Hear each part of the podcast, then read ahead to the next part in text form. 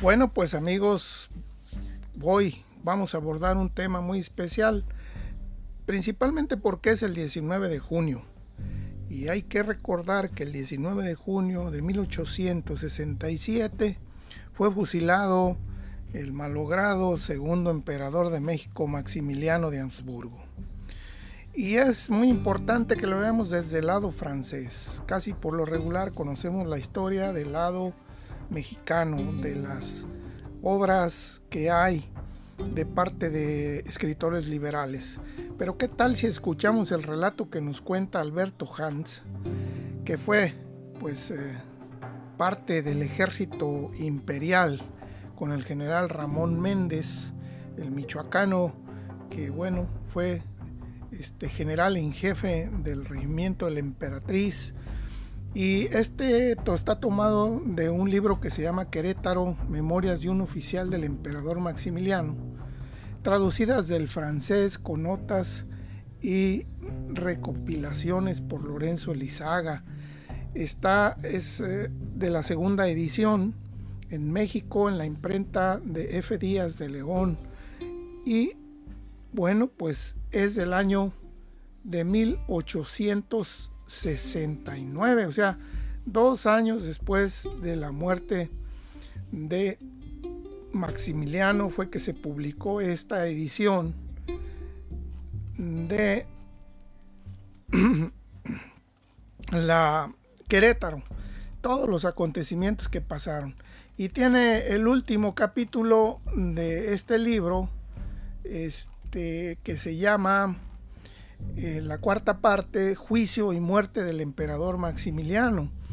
Y empieza pues prácticamente en la página 212, 213, 214. Y en el segundo capítulo de esta cuarta parte vamos a leer pues lo que es la ejecución del emperador Maximiliano y los generales Miramón y Mejía. Dice así, la noticia de esa condenación a muerte no sorprendió ni al emperador ni a sus dos generales, ya la esperaban. Desde que fueron sometidos a juicio, habían dado un supremo y último adiós a toda esperanza y se habían resignado a morir. Así es que el emperador escuchó con la mayor tranquilidad la notificación del género de muerte que le estaba reservado.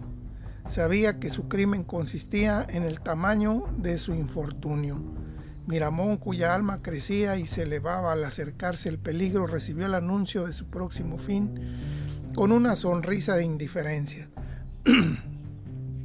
Mejía, que contaba tal vez con el reconocimiento de Escobedo, a quien había perdonado la vida dos veces, se abatió mucho. Pero ese golpe cruel hería otros corazones inocentes que no lejos de la prisión o aquén del océano iban a ser quebrantados por el dolor. Corazones de una madre anhelante, dos mujeres amantes y de hijos adorados, seres queridos, cuyos lazos de afecto estaban estrechados por el infortunio. Desde el día en que al estrépito de la batalla sucedió la soledad del calabozo, los acusados concentraron todas sus afecciones y todos sus pensamientos en sus familias, ante el recuerdo de su pasada grandeza, de la que no le quedaba más que los homenajes de sus compañeros de cautiverio ante la perspectiva del fusilamiento, cosas en que se desarrollaban ante él como dos cuadros vivos. El emperador consagró todos sus pensamientos a la bella e infortunada enajenada de Miramar, la emperatriz Carlota, y a su amada madre la archiduquesa Sofía. Pocos días antes de ser condenado, el emperador había recibido la falsa noticia de que la emperatriz Carlota había muerto.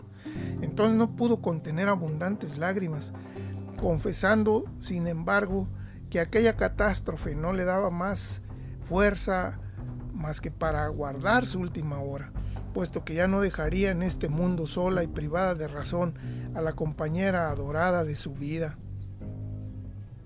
y la encontraría más allá en la tumba. El general Miramón, más feliz y más infortunado al mismo tiempo que sus compañeros de agonía, recibía en su prisión las consoladoras visitas de su mujer y pedía cubrir de besos a un pequeñuelo que le había nacido durante el sitio. En cuanto al general Mejía, recién casado con una mujer joven y linda, sus terribles sufrimientos eran centuplicados por ciertos síntomas de locura que se manifestaba en su esposa y por el nacimiento muy reciente de un hijo que jamás debía conservar un recuerdo de su padre. Pero esa lucha entre las más caras afecciones y una muerte próxima iba felizmente a tocar a su fin, y cuando los tres prisioneros recibieron la notificación de la sentencia pronunciada por el Consejo de Guerra, su pensamiento se aisló de la tierra para elevarse a la eternidad, cuya puerta iba a abrirse para ellos. De rodillas, a los pies del confesor, confesaron las faltas y los errores de su vida. Mientras tanto, las horas que transcurrían entre la sentencia y su ejecución habían pasado con la rapidez asombrosa que caracteriza la marcha del tiempo durante el último día de su existencia del hombre. Era el 16 de junio y acababan de sonar las 3 de la mañana. Los tres héroes y mártires se hallaban a la puerta de su prisión para trasladarse al lugar del suplicio cuando llegó la orden enviada por Juárez de suspender la ejecución durante tres días.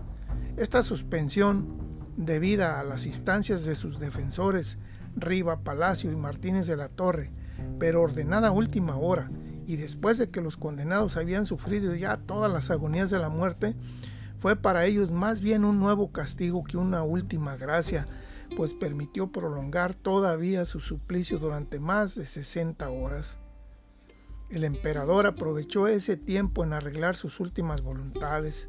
Escribió a todos los soberanos, a todos sus parientes y amigos, a aquellos de sus servidores que le habían manifestado mayor adhesión, e hizo su testamento.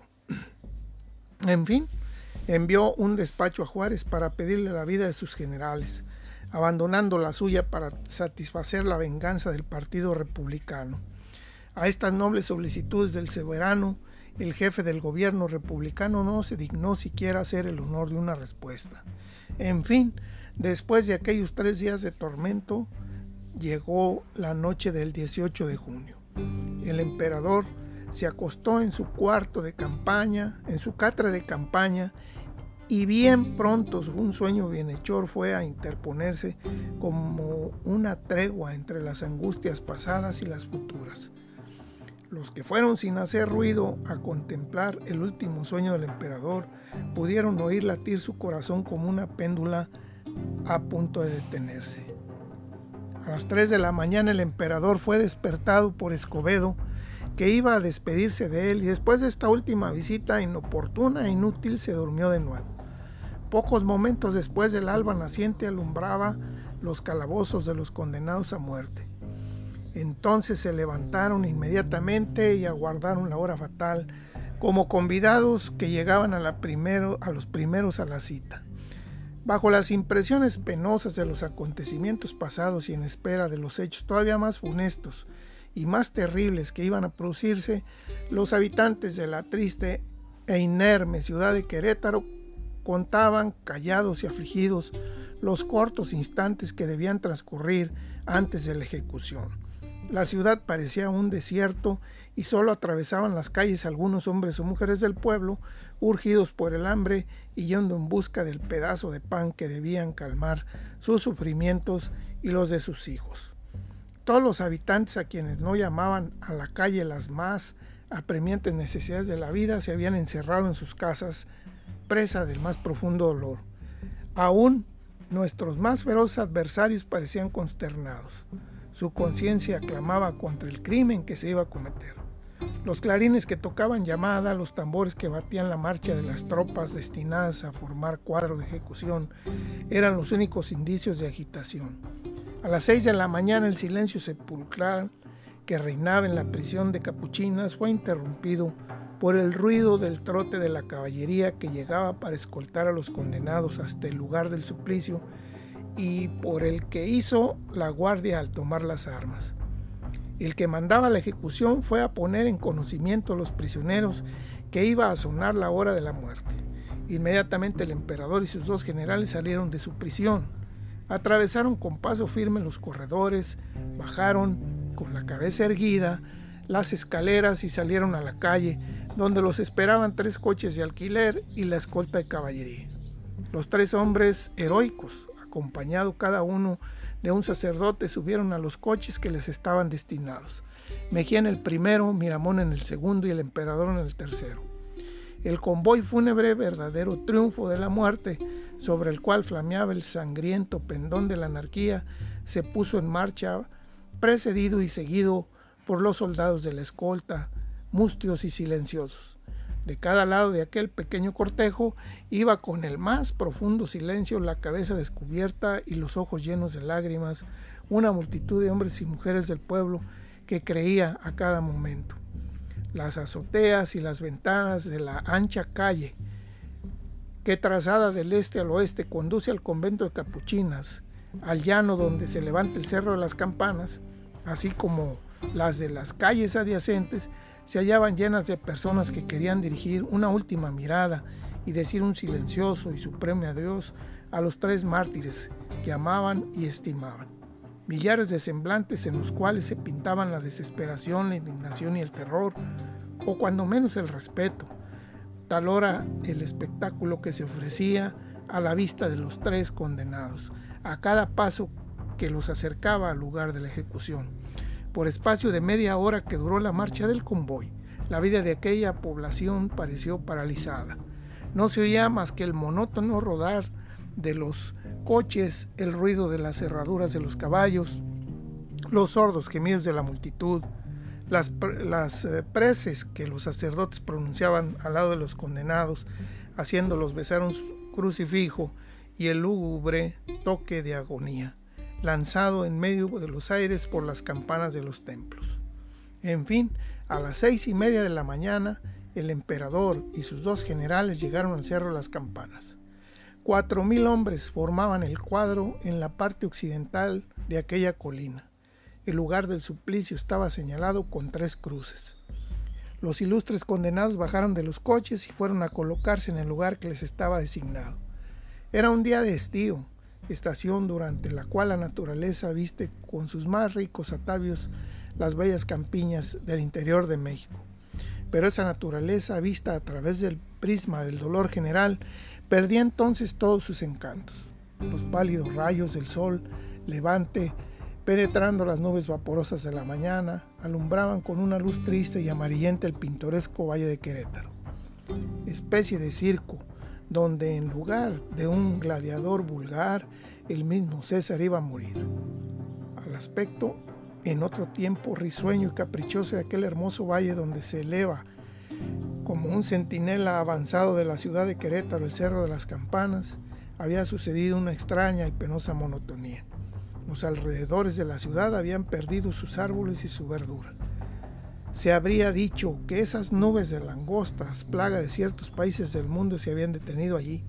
A lo lejos se veía todavía las huellas de todas las devastaciones de la guerra. Los, los opilotes, esas aves carnívoras y asquerosas que en México disputan a los gusanos la presa de los restos mortales y que habían influido en número siempre creciente a los alrededores de Querétaro, atraídos por la carnicería de los combates, habían emprendido su vuelo a la llegada de la multitud y volando dando vueltas encima de los condenados como en espera de un, festín.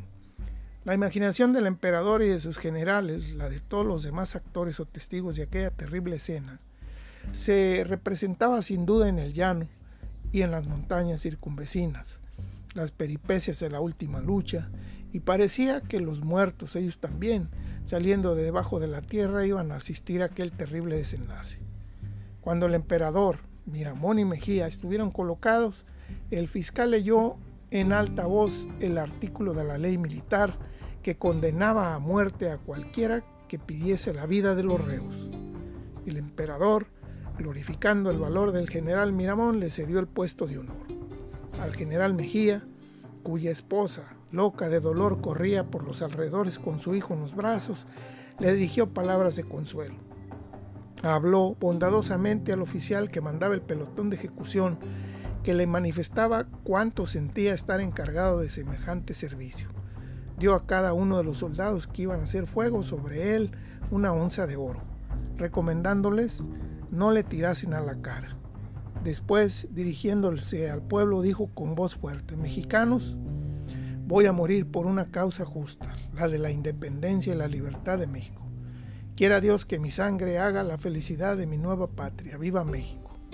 Después el general Miramón, con noble energía y una calma sorprendente, protestó contra la acusación de traición a la patria que se le hacía y cuando con una voz tonante gritó ¡Viva México! ¡Viva el emperador! Las últimas sílabas se confundieron con las detonaciones de la fusilería quería en el corazón a aquellas ilustres víctimas. Algunos minutos después se recogían tres cadáveres atravesados de parte a parte y bañados de sangre, y se les conducía al convento de capuchinas, donde fueron tendidos en las losas de una sala baja. La multitud se dispersó triste y silenciosa. Las tropas desfilaron para volver a sus cuarteles. Se oyó en todo México un prolongado grito de dolor y la imparcial historia escribió estas tres palabras, fatalidad, injusticia y crimen. Así es como narra Alberto Hans la ejecución del emperador Maximiliano. Desde luego, lo que él utiliza y la forma en que lo escribe, sin duda alguna, es porque era parte de las fuerzas francesas de la intervención y desde luego el haberse quedado con el emperador a combatir la república. Pues esto fue la narración del fusilamiento de Maximiliano según Alberto Hans en su libro Querétaro, Memorias de un oficial del emperador Maximiliano del año de 1869. Espero que les haya gustado esta narración vista desde otra parte, no solamente de la parte mexicana. Muchas gracias.